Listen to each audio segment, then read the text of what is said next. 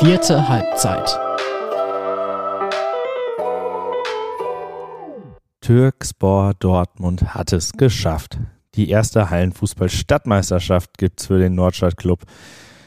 Und sie dürfen sich feiern lassen. Sie dürfen wirklich jubeln, weil das haben sie sich verdient. Und darüber werden wir jetzt heute sprechen in dieser Folge.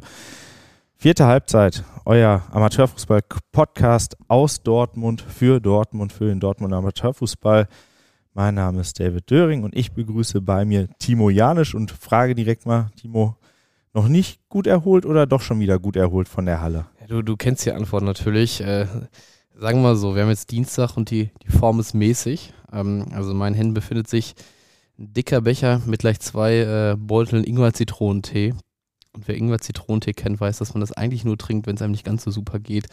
Es war ein Wochenende mit, mit wenig Schlaf. Äh, Gerade für uns beide ist es spät geworden am Freitagabend. Samstag konnte ich ein bisschen länger schlafen. Ich bin dann erst zum Männerturnier wiedergekommen. Aber du warst ja mit dem Kollegen Nico dann auch direkt wieder bei den, bei den Frauen, die ja um 9 Uhr begonnen haben mit ihrer Stadtmeisterschaft.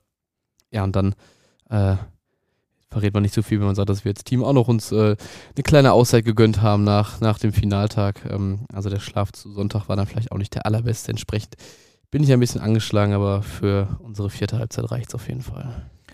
Ja, das ist die Hauptsache, dass es dafür reicht und dass du äh, vielleicht dann die nächsten Tage nutzen kannst, noch wei zur weiteren Erholung. Den Samstag haben wir genossen danach, das musste auch mal sein. Der ein oder andere Amateurfußballer auch nach drei Wochen Turnier, da hatten sich das alle auch mal verdient, äh, das eine oder andere Kaltgetränk zu sich zu nehmen, ein bisschen zu tanzen, ein bisschen zu quatschen, ein bisschen zu diskutieren über die vergangenen drei Wochen. Und ich möchte ganz gerne als allererstes starten mit dem Turniersieger, mit Türkspor Dortmund. Absolut verdient. Ich hatte, ich hatte sie vorher immer wieder rausgeredet als Turniersieger. Ich habe gesagt, der Favorit hat es noch nie gemacht, noch nie gemacht. Und ja, der Freitag war relativ souverän. Da dachte man ganz kurz, ja, oh, stolpern die jetzt gerade über Westrich und dann wurden die Züge kurz mal angezogen. Und am Samstag saß ich da im ersten Spiel und dachte so, ja, wenn ein Team die jetzt wirklich richtig zum Stolpern bringen kann, direkt mal, dann ist es der FC Roche, der in der Halle Kreuzstraße äh, den ASC 09 rausgeworfen hat.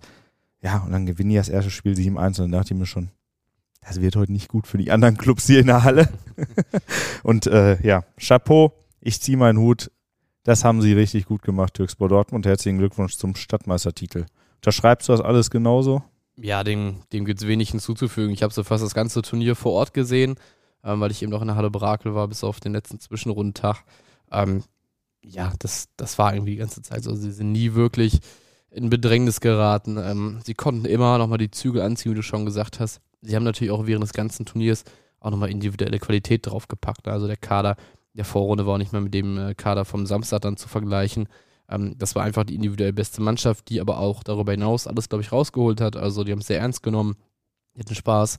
Das haben wir auch gesehen. Ähm, die haben sich auch wirklich gefreut, dieses Turnier zu gewinnen. Also es war jetzt nicht so ein, ja komm, ich erledige hier meine Pflicht für den Verein, sondern man hat gemerkt, äh, den, den Spielern bedeutet es auch ein bisschen was, ähm, gerade wenn ich an Mo Acil denke, ähm, der mit Türkspor dann jetzt auch den Titel nochmal geholt hat. Ähm, das hat man schon gemerkt und ja, sie waren alt und das ist, glaube ich, am Ende das Entscheidende es gab ja zwei, drei Szenen im Turnier, wo sie ein bisschen gewackelt haben. Du hast Westrich angesprochen. Sie lagen auch in der Zwischenrunde einmal 0-2 gegen die Dortmunder Löwen zurück. Ey, sie lagen im Finale auf einmal 2-1 gegen die Dortmunder Löwen zurück. Nach Führung, ne? Nach Führung, da wurde es richtig laut. Also das war nicht, dass äh, die immer ins Spiel gestolpert kamen, sondern da haben sich die Löwen schon zurückgekämpft gehabt quasi. Und zur Halbzeit stand es dann ja auch nur in Anführungsstrichen 2 zu 2. Also schien alles offen. Genau. Aber eigentlich nicht. Eigentlich schien nicht alles offen, sondern ja, sie konnten halt während des ganzen Turniers den Bizeps nochmal anspannen. Ähm, das habe ich ganz vielen Leuten gesagt, du, du kriegst sie vielleicht mal so an, an, den Rand oder sag ich mal, es kann auch mal am Anfang der zweiten Halbzeit nach zwei, drei Minuten oder so noch, noch äh, ja, äh, ausgeglichen sein vom Ergebnis her, aber sie können dann halt in, ja, nicht in zwei Minuten irgendwie ein Übergewicht kreieren oder so oder sich gute Chancen ausspielen, sondern sie können innerhalb von zwei Minuten vier Tore schießen gegen jede Mannschaft. So, und ähm, das schaffst du eigentlich nicht über 20 Minuten so sauber wegzuverteidigen. Du musst immer viele Tore schießen. Also du schaffst nicht gegen Türkspor irgendwie 1-0, 2-1 oder so, sondern du musst dann eher in Richtung mindestens mal 4-3 oder so gehen. Und äh, du schaffst es nicht, gleichzeitig so eiskalt in vielen Situationen zu sein, dass du so viele Tore generierst und trotzdem diesen Express äh, ja dann nicht nur für 18, sondern für 20 Minuten aufzuhalten. Weil wenn du in zwei Minuten nicht aufhältst, kriegst du nicht ein Tor, sondern mehrere. Über 20 Minuten sind die kaum zu stoppen gewesen. Über die ersten 10 Minuten vielleicht etwas. Und da wurden sie ein bisschen geärgert oder ein bisschen gekitzelt. aber was die dann in den zweiten zehn Minuten dann immer nochmal geleistet haben, da merkt man auch einfach, das waren einfach, das sind halt einfach große Unterschiede. Man sagt ja immer, ja, vier gute Hallenspieler reichen aus, vielleicht auch fünf oder sechs.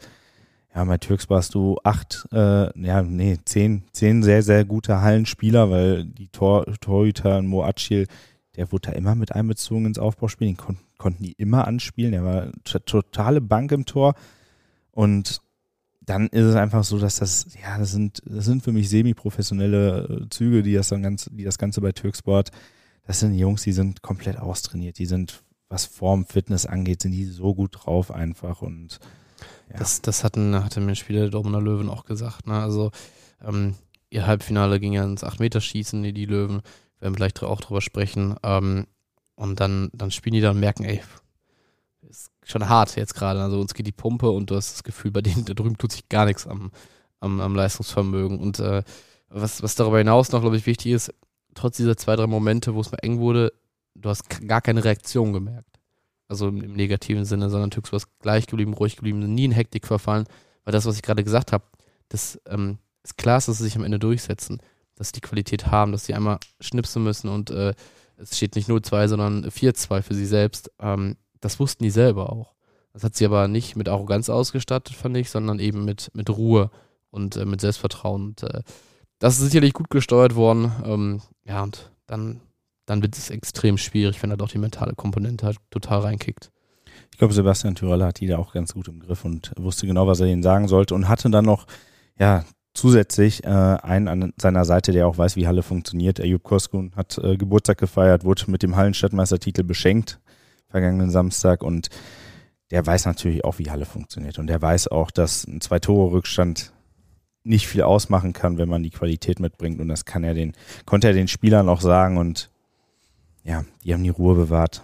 Das hat man einfach gemerkt. Die waren da sehr abgezockt und deshalb verdienter Sieg, verdienter Sieger und äh, für ein Jahr lang dürfen die sich feiern lassen als Hallenfußballstadtmeister Dortmunds und das zu Recht. Das haben auch, glaube ich, fast alle anerkannt. Also von 100 Kommentaren, die ich irgendwie gehört habe, waren 98 auf jeden Fall herzlichen Glückwunsch komplett verdient und zwei hatten dann noch die Idee, ja, äh, so verdient ist das gar nicht, wenn ein Oberligist mit seiner ersten Mannschaft antritt und, und so weiter und so fort. Aber ja, was willst also, du dazu? Da, da brauchst du gar nichts mehr zu sagen. Ähm, es ist einfach verdient gewesen. Und ähm, ja, wir kommen vom ersten, glaube ich, äh, direkt zum zweiten. Sehr gerne. Und das sind die Dortmunder Löwen. Und ich hätte auf viele Vereine Geld gesetzt. Diesem, also, dass, dass viele Vereine dieses Finale erreichen. Ich glaube, die Dortmunder Löwen, da hätte ich das Portemonnaie gar nicht erst rausgeholt vorab. Nee, nicht mal das Kleingeld. Also, ähm, hier, auch die habe ich das ganze Turnier gesehen, außer am letzten Zwischenrundtag, weil sie eben auch in Halle Brakel waren. Und ähm, ja, ich hatte kurz mit Trainer Christian Hampel Kontakt nach, ähm, nachdem sie die, die Endrunde erreicht hatten am, am Zwischenrunden Sonntag. Ehrlich gesagt, ganz ehrlich, hätte ich nach der Vorrunde, hätte ich das jetzt nicht unbedingt so gesehen. Äh, und seine Antwort war sinngemäß er auch nicht und irgendwie generell keiner, glaube ich. Also es war jetzt wirklich keiner dabei, der irgendwie gesagt hätte, ja, nee, ich, wir haben die ganze Zeit schon ein gutes Gefühl gehabt und äh, vorne nur, nur der Motor gestottert, sondern die waren, glaube ich, genauso überrascht. Ähm, aber es war ja auch verdient. Also, haben, das soll ja nicht den Eindruck erwecken, dass sie sich durchgemogelt hätten. Nee, war, nee, auf keinen Fall. Sie waren in der Vorrunde halt irgendwie ja ein sehr mäßiger Bezirksligist. Das sind halt die Teams, die dann zwei, spätestens am zweiten Zwischenrundtag ähm, ja dann eigentlich keine, keine reelle Chance mehr haben, die Endrunde zu erreichen. Ähm, waren aber schon am ersten Zwischenrundtag gut, haben natürlich auch nochmal ein bisschen Verstärkung bekommen. Also äh, äh, Ertugrul Aksoy, Jonas Hamdun waren auf einmal dabei. Ähm, Ilas Katari hat auch noch eine richtig steile Leistungs- und Formkurve hingelegt während des Turniers. Ähm, und da war, hast du am Samstag gesehen, dass noch nicht alles passt, aber es insgesamt schon besser wurde. Und am Sonntag haben sie dann, äh, ich meine, es war der, der Homburger SV, den sie dann äh, auf einmal sehr deutlich, genau, da, nach, nach mehreren roten Karten auch gegen Homburg dann aus dem Turnier genommen haben, dann die Entscheidungsspiel gegen Dorstfeld noch ein bisschen in der Endrunde. Und dann kam ihnen natürlich zugute, dass sie es in so einer starken Halle geschafft haben, weil die einzig beiden verbliebenen Oberligisten im Turnier, nämlich Bruninghausen und Türkspor, die waren mit ihnen in der Halle und die durften nicht mehr in der Vorrunde gegeneinander spielen. Das heißt, das, was sie am Ende bekommen haben, war ja eine reine Bezirksliga-Gruppe mit lass mich lügen, mit Eichlinghofen und, und Roche. Und ähm, dann hast du halt drei Bezirksligisten, das ist ungefähr ein Niveau und dann äh, ist es ja jetzt auch nicht mehr so der also die wahnsinnige Überraschung, dass äh, du dann halt äh, zumindest mal der zweitbeste von dreien bist. Dann bist du im End, im Finaltag, dann, dann ging das Märchen ja, so richtig los, könnte man fast sagen. Dann steigen sie Westrich, die wirklich einen bockstarken Freitag gespielt haben, sprechen wir vielleicht auch gleich noch kurz drüber. Ähm, und schaffen es dann gegen Schüren. Da war Schüren schon haushoher Favorit, in meinen Augen, ähm, weil die Löwen zwar besser waren, aber Schüren jetzt auch nicht ein Taumelnder Westfalen ist, weil die haben es auch nicht gut gemacht gegen Sölde, mussten, brauchten das 8 Meter schießen. Gut, das brauchen sie auch schon in der, in der, äh, im, im, Entscheidungsspiel der Zwischenrunde. Also insgesamt waren es, glaube ich, 4 8 Meter schießen. Aber ich fand es jetzt nicht, nicht so wahnsinnig schlecht, dass du sagst, äh, ja gut, das ist mindestens ein 50-50-Spiel, vielleicht sogar noch besser für die Löwen. Ähm, gut, dann haben sie das gewonnen und sich äh, das Finale gegen Tuxbo verdient. Absolut. Die Löwen haben mich am ersten Tag, am Freitag, äh, schon beeindruckt mit dem Sieg gegen Roche. Ich glaube, Roche war für viele Geheimfavorit und äh, hatten erwartet, dass Roche so das Team ist, was die Oberligisten am ehesten kitzeln könnte von den Kreisligisten und Bezirksliga-Teams, die ja mit dabei sind. Einfach wegen der individuellen Qualität. Aber, und das ist der große Unterschied, bei den Löwen hat man, hat man ein Team vorgefunden. Also das war mehr Einheit als der FC Roche dann beispielsweise. Vielleicht auch ein Ticken mehr Einheit als der BSV Schüren. Ich finde, die Kombi, die Kombi hat bei denen einfach gepasst und vielleicht hat es denen auch einfach Aufwind, Auftrieb gegeben, dass die in dieser Halle spielen, dass die Spieler noch mehr Bock hatten. Elias Katari, der kennt sowas nicht. Jonas, der, war, der war wirklich wild am Samstag. Genau, Jonas Hamdun, äh, den sie geholt haben erst im Winter vom Königsborner SV, der hatte uns vorab schon mal gesagt, ja, Traum ist die Endrunde. Dann stehst du da, spielst da vor 4500 und denkst, wow, dann hast du richtig Bock. Vor allem 4500, worunter auch einige echt äh, eifrige Löwenfans waren. Ne? Also auch ja. die haben sich im Turnier gesteigert und äh, sah, sah sehr schön rot-gelb äh, aus, der, der Block und äh, die haben auch Gas gegeben. Also die hatten ja auch hier in Support, das macht es dann, glaube ich, ja für die Spiele nochmal ungleich besser. Genau, und haben mich echt einige Spieler echt sehr positiv überrascht. Also Marc Wiegand, äh, totale Ruhe am Ball, jedes Mal den Spielaufbau gemacht, den Ball sich 20 Mal mit Emanuel Nagel hin und her gespielt, bis der dann irgendwann losgesprintet ist und äh, Wiegand den schicken konnte. Und das ich, hat ich weiß nicht, wie viel Lauftäuschung bei Emanuel Nagel in diesem Turnier hat. Aber ja, total, also klasse Spieler, klasse Typ auch. Marc Wiegand, hat es auch wie, wieder mal richtig, richtig gut gemacht. Wir haben uns auch echt schwer getan bei dieser Wahl zum Torwart des Turniers.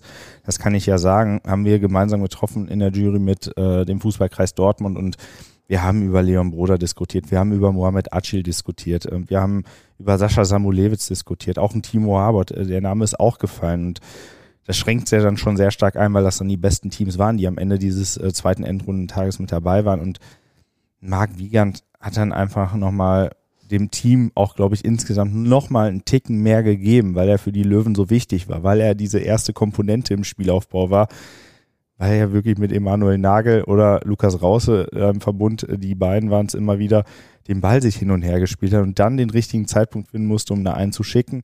Und gleichzeitig hat er auch mal zwischendurch mal ein Ding nach dem anderen rausgeholt. Also in Türks, ja. gegen Türks war auch im Finale Deshalb vollkommen in Ordnung. Es hätte auch, glaube ich, jeder der anderen Jungs hätte es verdient gehabt. Ich, aber da hatten wir echt eine große Leistungsdichte, fand ja. ich. Also da, da waren es wirklich drei, vier, ja. fünf Leute, die, die du eben doch angesprochen hast, wo man sagt, ey, da, das ist bei keinem, ähm, also macht man keinen Fehler, wenn man es einen von denen gibt. Ja, aber ja, die Löwen äh, super Eindruck gemacht auf dem Platz, aber auch auf den Rängen. Ähm, sich auch, also ich finde auch sehr äh, ja, sehr fair, äh, sich äh, mit, mit Plakaten, äh, also auch wenn es vielleicht hart für den einen oder anderen klingt, aber auch sich mit Plakaten gegenüber dann Westfalia Dortmund geäußert. Können wir vielleicht die Überleitung dann jetzt auch äh, direkt dazu bekommen, ähm, dass auf der einen Seite sehr positives Zeichen, wie die dann Westrich und sich dann gegenseitig abgefeiert haben, trotz dieser äh, bitteren Niederlage für den SV Westrich, die aber verdient war. Ähm, und aber auch gleichzeitig sagen, okay, wir können uns auch kritisch und fair zu anderen Vereinen äußern, die uns vielleicht nicht so gut gefallen, ohne dass es direkt persönlich wird. Oder siehst du das anders? Äh, lass mich noch einen Satz zur sportlichen Leistung ja. sagen, dann komme ich gerne dazu. Was man halt vergisst, wir sprechen immer über diese Sensation, Hörder SC in der Endrunde als A-Ligist. Westrich ist das zweite Mal, als, äh, damals auch als B-Ligist, jetzt als A-Ligist in der Endrunde. Das sind riesige Leistungen, riesen Nummern. VW Kirchlinde ja auch. Ne, genau, also, letztes Jahr der TuS Rahm. Ähm, was man nicht vergessen darf, oder was ich finde, dass die Löwen es, ja, als Bezirksligist, die spielen eine Liga höher nochmal, aber es ins Finale geschafft haben. Das ist eigentlich die größte sportliche Sensation der letzten Jahre bei der Dortmunder Hallenstadtmeisterschaft. Ähm, das gerät fast schon ein bisschen zu kurz, finde ich. Ähm, also das, das ist echt eine riesen Nummer, auf die wir echt wieder lange warten werden, dass wahrscheinlich, dass wir einen Bezirksligist im Finale haben. Wenn es jetzt nicht, nicht gerade ein Projekt ist, was ne, viele Ressourcen in die Hand nimmt und äh, dann eigentlich de facto eine westfalige Mannschaft auf, aufs Feld schickt. Ähm, damit wären wir, wären wir fast beim Thema. Ähm, mich hat es überrascht, dass, dass ausgerechnet die Dortmunder Löwen sich da positioniert haben. Hätte ich denen irgendwie eher nicht so zugetraut, also so, so meinungsstark zu sein. Sind jetzt ja selber nicht so der Verein, der durch sowas schon mal aufgefallen wird. Ja, der sich jetzt zu anderen Vereinen äußert oder genau, sagt, die so, machen da das Verhalten Ding. gefällt uns nicht. Da wird vielleicht mal gestichelt gegen SV Brakel 06, aber das ist halt einfach die Ortsrivalität, die ist ja, auch verständlich. Ja. Aber dass man sich dann zu irgendeinem Verein, mit dem man so fast gar nichts zu tun hat, dann einfach mal sagt, ja, wir holen jetzt hier mal ein Statement raus, ist zwar nicht unsere Gruppe. Die hat gar keine Berührungspunkte, glaube ich, gehabt. Ja. Naja, nee, fand ich auch. Ähm, vor allem, weil, weil sie auch nicht irgendwie einem Ortskumpel irgendwie äh, dazu gesprungen sind. Also Westrich und äh, Brakel, da liegen echt ne, einige Kilometer zwischen. Ne? Ähm, also es hat mich auf jeden Fall sehr, sehr überrascht, dass es ausgerechnet daher kam. Ähm, und wir hatten dann ja auch an diesem Tag, das wird noch keine Reaktion darauf gewesen sein können, zeitlich, ähm, aber auch ein Interview von, von Kevin Temme, dem, ja, dem Hallentrainer und äh, zweiten Vorsitzenden von Westfalia Dortmund, das ein wenig die ja, Gemüter erhitzt, ist vielleicht zu verallgemeint, aber das eine oder andere Gemüt erhitzt hat und definitiv am Freitag das Gesprächsthema in der Halle war. Gesprächsthema Nummer eins und ja, habe ich in der Form auch noch nie erlebt, dass so etwas, was ja auf dem Rasen passiert ist. Das heißt, es gab ein Gespräch in unserer Live-Sendung, in unserem Livestream zwischen Uwe Kisker, dem Moderator von uns, und Kevin Temme. Und fünf Minuten später machte das so langsam schon die Runde irgendwie über, auf den Hallenrängen und ging komplett rum, weil die Leute, die sich das im Stream angeguckt haben, irgendwo zu Hause saßen oder unterwegs waren, die haben das sofort an die anderen, die in der Halle waren, weitergeschickt und hier, guck mal, der hat das und das gerade gesagt. Und haben alle drüber geredet und diskutiert und vielleicht war es für den SV Westrich die optimale Motivation für das Spiel, äh, für das Gruppenspiel am Freitag, äh, Freitagabend, das letzte Spiel, was die beiden Teams da hatten, weil ähm, Westrich wirkte sehr motiviert, sehr engagiert, sehr konzentriert auch und ich weiß nicht, ob das ein riesengroßes Eigentor einfach nur von Kevin Temme war. Und er hat damit ja nicht nur SV Westrich sehr wütend gemacht und, glaube ich, für viel Wut im Bauch gesorgt, sondern auch viele andere Clubs in Dortmund. Weil viele das persönlich nehmen. Ne? Mhm. Also man kann das auf den SV Westrich beziehen und sagen, ja, 100 Jahre in der Kreisliga A und äh, kriegen trotzdem nichts, äh, reißen trotzdem nichts. Aber ich glaube, da haben sich einige Vereine an, angesprochen gefühlt. Ja, und ja auch zu ja. Recht. Ne? Also ähm, wenn wir jetzt nochmal sagen wollen, also genau das, was du gerade gesagt hast, hat er gesagt, dass ähm, er quasi den Verein, die die Westfalia Dortmund als arrogant bezeichnen, ähm, denen entgegnet er, ne, ich sage euch, gibt es dann 100 Jahre und spielt immer noch in der A-Liga, ähm, dass sie die bald alle überholen werden. Ähm, ich verstehe es nicht, bin ich ganz ehrlich. Also ich verstehe die Notwendigkeit überhaupt nicht. Ich finde es cool, dass sie sich so selbstbewusst geben. Ich finde es auch sehr cool, dass Westfalia Dortmund so eine, also eine Öffentlichkeitsarbeit aufbaut. Also, wenn du was über die wissen willst, das, das erfährst du bei denen. Und du erfährst von denen auch eine Menge Dinge, die du nicht wissen willst oder die, wo du gar nicht wusstest, dass du sie vielleicht wissen willst. Also, ähm, was Social Media und so angeht, da haben die sicherlich einen guten Auftritt. Ähm, und die Außendarstellung ist ja auch, auch gut. Also, alles, was da Positives passiert, das kriegen die Leute ja auch mit. Und da passiert eine Menge Positives. Und das, das äh, stellen die Leute, die sie ja sachlich kritisieren, eigentlich ja auch raus. Also, jeder sagt, hey, ähm, die betreiben Jugendarbeit, die haben eine Darmannschaft, die äh, haben auch mehrere Herrenmannschaften, die ballern nicht alles, was sie so haben an finanziellen und anderen Ressourcen in, in die erste und wollen damit möglichst schnell hoch. Sie wollen möglichst schnell hoch, aber eben trotzdem ganzheitlich wachsen, das ist ja auch alles gut. Aber ich verstehe nicht, warum sie das nicht einfach machen, sondern also warum gibt es diese Sticheleien? Ähm, ich finde das am Ende des Tages auch ein bisschen respektlos, ähm, weil die Vereine geben ja sich auch alle nach, nach ihren Möglichkeiten eben das, die, die größte Mühe. Ne? Also unterstelle ich jetzt einfach mal. Ich glaube nicht, dass äh, Westrich äh, trotz aller Anstrengungen äh, gerade Erster in der äh, A-Liga ist und äh, sondern genau deswegen. Ne? Also es ist ja nicht so, dass sie, ähm, wenn sie es besser machen würden, vielleicht schon in der Bezirksliga spielen würden, sondern äh, das äh, ja braucht halt einfach mal Zeit und äh, die Möglichkeiten sind natürlich auch nicht in allen Vereinen gleich. Gerade wenn wir in der A-Liga sind, wenn dann auch eine gewisse Nähe ist zwischen den Vereinen örtlich und äh, du auf die gleichen Ressourcen vielleicht auch zugreifen musst, also gerade so Sponsoren äh, also Westfalia Huckerde und Blau-Weiß Huckerde stehen zum Beispiel sicherlich, die spielen immerhin in der Bezirksliga, in einer gewissen örtlichen Konkurrenz hat auch, um, um Gelder zu akquirieren. Ähm, weil du als Verein ja eigentlich auch vielleicht nicht beide sponsorst. Westfalia Dortmund hat ganz andere Kontakte, ein ganz anderes Netzwerk, weil die ähm, Temmelbrüder eben Unternehmer sind ähm, und daher kommen eher die Kontakte, die werden nicht äh, vor Ort äh, um den Platz, die sind jetzt auch umgezogen, haben auch beide Jahre, die es den Verein gibt, in zwei Plätzen gespielt, nicht, nicht wahrscheinlich eher die Klingen putzen, sondern die äh, machen das anders und das ist ja auch deren gutes Recht und das ist ja auch eigentlich cool, weil es ist der Dortmund Amateurfußball bereichert, finde ich, weil es ein anderer Ansatz ist.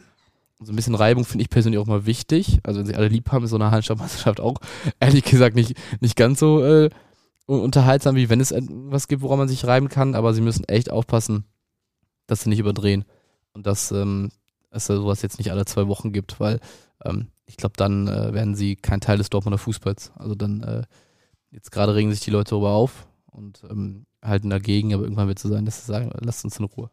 Macht euer Ding alleine. Ich bin auch, ich bin großer Fan des Trash Talks. Also ein bisschen mhm. Trash Talk muss sein und einmal einen Spruch drücken oder da ähm, hat man in der einen oder anderen Halle in der Zwischenrunde auch erlebt. Also äh, ich weiß zum Beispiel zwischen Mörder SC und Westfalia Hooker, die sind in der Halle Renninghausen in der Zwischenrunde aufeinander getroffen. Wenn man sich genau unseren Livestream dann nochmal anguckt zu dem Spiel, Marcel Greig schießt ein Tor, da gibt's dann auch äh, eine kleine Geste in Richtung der Hooker Bank und äh, und umgekehrt genauso, also von Timber Bosek in Richtung Hörde dann, aber auch, weil die sich seit Jahren kennen und schätzen eigentlich und dann wird, provoziert man sich so ein bisschen und alles gut. Man misst ähm, sich ja auch gerne, ne? Genau, genau. Man spielt da gerne gegeneinander und dann äh, drückt man dem anderen Spruch. Das ist so wie wenn man unter Kumpels irgendwie, ne, egal ob es jetzt FIFA an der Playstation ist oder oder ein Brettspiel, äh, drückt man sich auch mal einen Spruch, wenn man wenn man wenn man irgendwie gerade vorne ist. Ähm, Problem, was ich da wirklich sehe, ist, die müssen echt aufpassen, dass sie sich nicht mit äh, vielen Clubs verscherzen, weil am Ende ist man vielleicht auf den einen oder anderen nochmal irgendwie angewiesen. Man muss mit dem einen oder anderen nochmal über irgendwelche Dinge verhandeln oder äh, über Dinge sprechen. Und man merkt das ja auch immer wieder, die, dass die Vereine da zusammenhalten müssen. Also die Vereine müssen zusammen Dinge bewegen, zusammen machen. Die richten zusammen diese Hallenfußball-Stadtmeisterschaft aus. Und wenn am Ende irgendwie alle sagen, ja, wir haben keinen Bock auf Westfalia Dortmund, haben die ein riesengroßes Problem in dieser Gemeinschaft des Amateurfußballs. Das meinte ich, genau. Sportlich sticheln, alles okay. Ne, zu sagen, hey, ich habe gar keine Angst vor Westrich und die äh, machen sich doch vor uns in die Hose, das ist so, ja, ne? Gib denen das, ne? Westrich nimmt das, glaube ich, gerne als Motivation mit. Ähm, gibt auch Vereine, die sowas halt nicht abkönnen, die bei denen sich sowas im Kopf, glaube ich, festsetzt. Westrich hat bewiesen, ja, nee, nehmen wir als Motivation mit.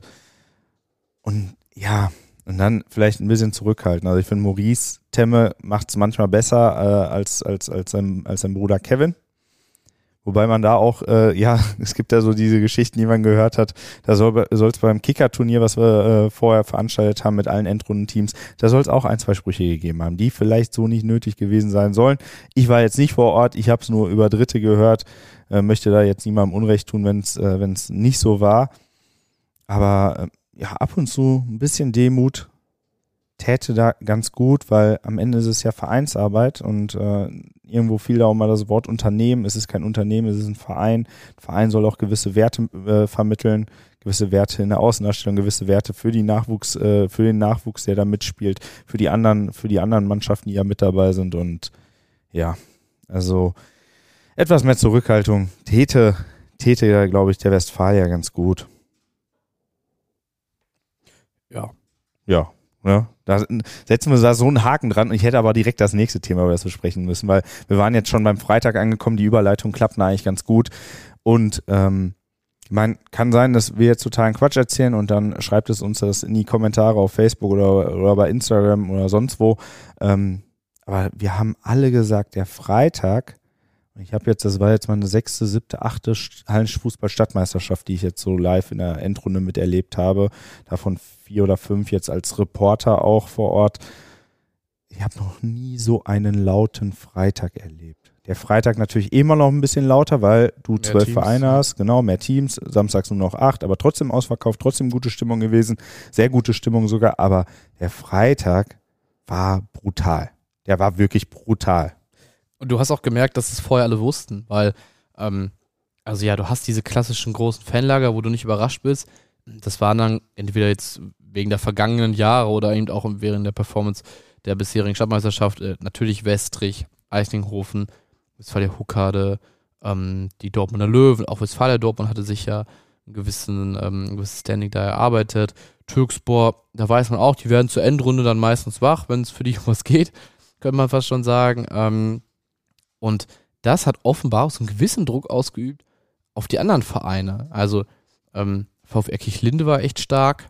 Ähm, die waren auch vorher schon in der Halle ganz, ganz stark, aber der, der hat man auch gesagt, okay, die ähm, hätte man jetzt dafür noch nicht auf dem Schirm gehabt. Auch der BSV Schüren ähm, gehört jetzt auf eine andere Art und Weise, ein anderes Publikum als vielleicht jetzt äh, auf Westricher Seite, aber ich glaube, die gehörten bislang in den, in den vergangenen Jahren nicht so zu den Stimmungsgeranten, aber die haben einen richtig großen Block gefüllt, ne? Also ähm, da waren echt viele da und sogar der SV Brake und ja, die sind nun wirklich noch gar nicht in Erscheinung getreten, was Zuschauer anging. Wir haben es geschafft, sich zu organisieren. Ähm, da waren echt viele Fähnchen, die haben äh, die halbe Jugend mitgebracht. Da hat irgendwer, meinte ich, die, die Drähte untereinander hergestellt, weil Trainer Exxon Javala schon gesagt hatte, also viele Brakler waren auf jeden Fall in meiner Halle, nur wussten die quasi nichts voneinander, so nach dem Motto.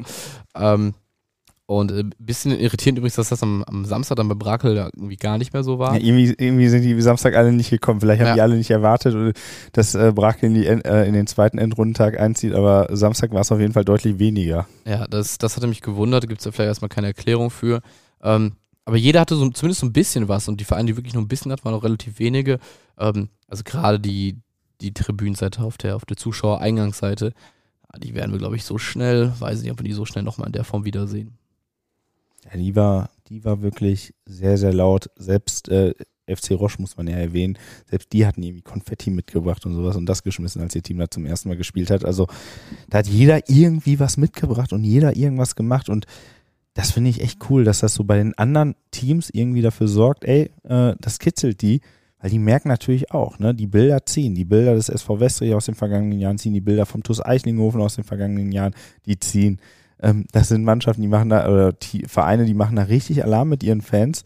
Ja, und dann dachte sich der eine oder andere, ja, probieren wir doch auch mal. Das, da bringen wir auch mal ein paar Leute mehr mit. Und plötzlich war es da so laut am Freitag. Also habe ich wirklich selten erlebt. Da kam natürlich auch vieles zusammen, spannende Gruppenspiele, spannende Konstellationen. Aber riesen Respekt an alle Beteiligten, also wirklich sehr, sehr stark. Was Gutes äh, für, für die Zukunft. Ich habe den Eindruck, wenn sich so Strukturen einmal eingespielt haben, dass du äh, gesagt hast, boah, jetzt haben wir echt viele Leute zusammenbekommen, haben richtig Radau gemacht, hatten Fahren, Charles, Choreografie, whatever. Das fängt nicht wieder bei Null an beim nächsten Mal, sondern diese Leute tun sich in der Regel dann vielleicht auch schon in der Vorrunde zusammen und sorgen dafür, dass sie ja zumindest in einer gewissen Mannstärke dahin kommen und dann wächst es und dann ist es irgendwie auch gesichert, dass wenn man weit kommt, es auch wieder in der Endrunde Jahr der Fall ist. Und vielleicht wieder mit ein paar Leuten mehr, ne? Also ähm, das, das ist auf jeden Fall mein Eindruck, dass wenn du es einmal geschafft hast, sowas auf die Beine zu stellen, die Leute auch Bock haben, im nächsten Jahr wieder mit dabei zu sein. Ja, absolut. Und ich glaube, so zu sportlichen in der Endrunde und auch drumherum, da haben wir jetzt vieles. Wir haben auch schon über den besten Torhüter gesprochen, der beste Torjäger Pascal Schmidt, auch sehr verdient. Er stand oft goldrichtig, hat aber auch oft die guten, schnellen Bewegungen drauf musste ab und zu noch, mal nur noch einschieben, aber auch das musst du erstmal können. Also auch da fehlt dem einen oder anderen die äh, Kühle und ähm, besten Spieler, äh, den es zum ersten Mal gab, den äh, wir mit ausgesucht haben mit dem Fußballkreis und Vertretern von DEW 21, dem Energieversorger hier in Dortmund, ähm, Cesar Toy. Konntest du damit dann auch leben?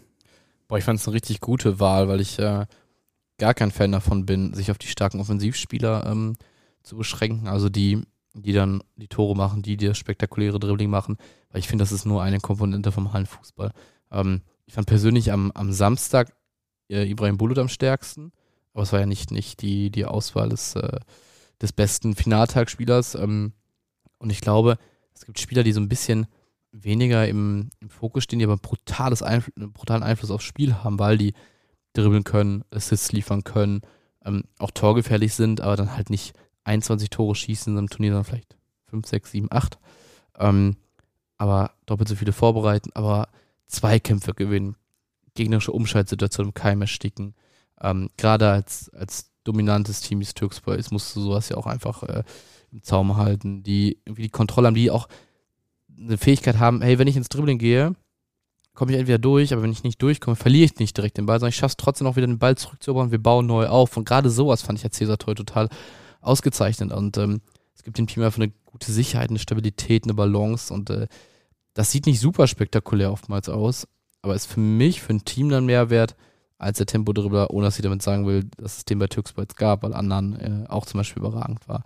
Ähm, als jemand, der zehnmal ins Dribbling geht und einmal kommt was verrückt Geiles bei raus, was irgendwie bei Instagram direkt in der Story durch die Decke geht und neunmal verliert er der Ball und es entstehen irgendwie drei, vier gefährliche Umschaltaktionen für die Gegner. Also ähm, da mag ich das als, als ganzheitliche Wahl total gerne. Also bin ich, bin ich sehr happy drüber. Fand Cesar Toy letztes Jahr, da hat er noch mit dem TuS Bövinghausen gespielt, Da fand ich ihn den alles überragenden Mann in, in der Endrunde. Noch einen Ticken stärker sogar als jetzt, aber das macht die Wahl kein bisschen schlechter dieses Jahr.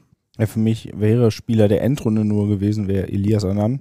Ich glaube, gefolgt von Bulut und Toy, aber Anan hat halt in den beiden Wochen davor nicht gespielt. Cesar Toy in der Zwischenrunde mit dabei gewesen, auch da schon seinen Stempel mit aufgedrückt und ähm, ich glaube, das macht es dann auch so ein bisschen aus, ähm, dass so ein Spieler dann so einen äh, Titel und so einen Preis auch gewinnt. Äh, gab nämlich äh, ja eine schöne Wildcard, darf im Sommer gegen den BVB, gegen die Profis spielen. Also das ist schon eine geile Auszeichnung. Ich glaube, da wären noch einige andere in Frage gekommen, aber da kommt es ja auch ein bisschen darauf an, wie weit du kommst, wie weit schaffst du es eigentlich. Also ich hatte hatte nach dem, nach dem Freitag beispielsweise, hatte ich Lukas Ziegelmeier vom SV Westrich auf dem Schirm. Auch, auch so ein Spieler wie Toy mit einer Menge Einfluss aufs Spiel. Genau, nicht weil er die Tore erzielt oder so, der hat auch Tore erzielt, aber weil er einfach, er, der kann Ruhe reinbringen ins Spiel. Der kann auch mal ein Zeichen setzen durch einen hart geführten Zweikampf. Der weiß, die Bälle zu verteilen. Der weiß wirklich, der, der sieht Dinge, die andere nicht sehen auf dem, auf dem Platz. Ähm, da sind einige in Frage gekommen und äh, das waren jetzt nur zwei der Namen. Ja. Gibt's, gibt's von deiner Warte aus noch etwas, worüber wir bei den Männern sprechen müssen? Willst du noch was loswerden? Irgendwas würde mir jetzt bestimmt einfallen, aber. Ähm, ja, es gibt, glaube ich, noch zig Themen, die wir irgendwo noch irgendwie mit aufgeschnappt haben Genau. und ihr lest in den nächsten Tagen noch, noch einiges dazu. Also es gibt noch äh, ein bisschen, bisschen Stress über, über Nationalflaggen, die es nicht gab äh, in der Helmut-Körnig-Halle es gab sie, aber es hätte sie nicht geben dürfen, sagen wir es so. oder so und war noch nicht wirklich sichtbar. Genau. Genau. Sichtbar Wahnsinn. Das äh, lest ihr aber bei uns online und ähm, was wir vielleicht noch abschließend machen können, können wir mal einen schnellen und kompakten Blick auf das äh, Frauenturnier, auf die Frauenendrunde werfen, bei der du noch nicht direkt am Start warst. Ich glaube, du kamst relativ spät zum Ende, zum Halbfinale. Ich, ich kam, glaube ich, ich, die waren gerade fertig. Ach, da, war, da kamst Also du. ich, ich kam durch keine Tür mehr oben rein, weil äh, da gerade dieser Zuschaueraustausch einmal war, wo nur Zuschauer raus und noch keine rein durften. Kamen dann, dann glücklicherweise trotzdem rein. Äh, also da habe ich leider von, von der Endrunde dann ähm, nichts live vor Ort gesehen, aber ähm, ich glaube, du kannst mir sagen, dass sich am Ende der Top-Favorit durchgesetzt hat und der hört auf den Namen Borussia Dortmund. Genau. Ähnlich wie Türkspor, Türkspor Dortmund, total dominant, noch dominanter als Türkspor Dortmund, weil die haben nichts anbrennen lassen. Ich glaube, die haben auch gar kein Gegentor reinbekommen. Also Hut ab vor dieser Leistung an die Mannschaft von Thomas Sulewski zum zweiten Mal in Folge. Wurde viel drüber gesprochen vorher, die haben andere Möglichkeiten, die spielen mit Spielerinnen, die vielleicht nicht in die Landesliga gehören, auch vielleicht nicht in die Westfalenliga gehören, sondern noch eine Liga höher.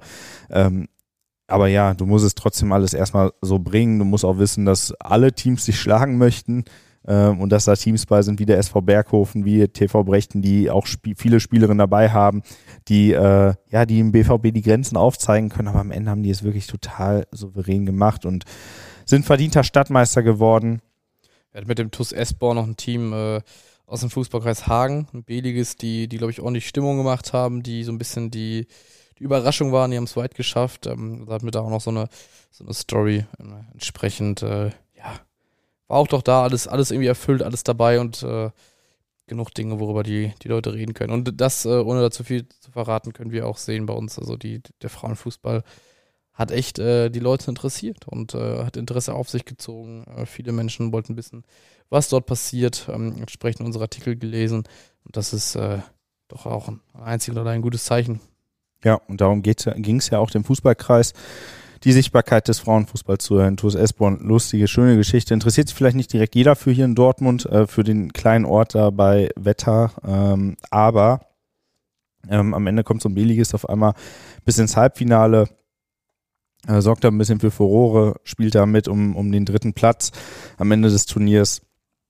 Und Stimmung gemacht haben da auch wirklich, also klar, zuschauermäßig ist das sehr weit entfernt noch gewesen von den Herren, ganz klar, aber am Ende haben da, der BVB hat ordentliche Stimmung gemacht. TV Brechten, überragende Stimmung, was die da veranstaltet haben, die haben richtig Party gemacht, also die haben wirklich richtig gefeiert. Und das muss, muss man echt genauso erwähnen, weil es war neun Uhr morgens. Also es war neun Uhr morgens. War echt früh.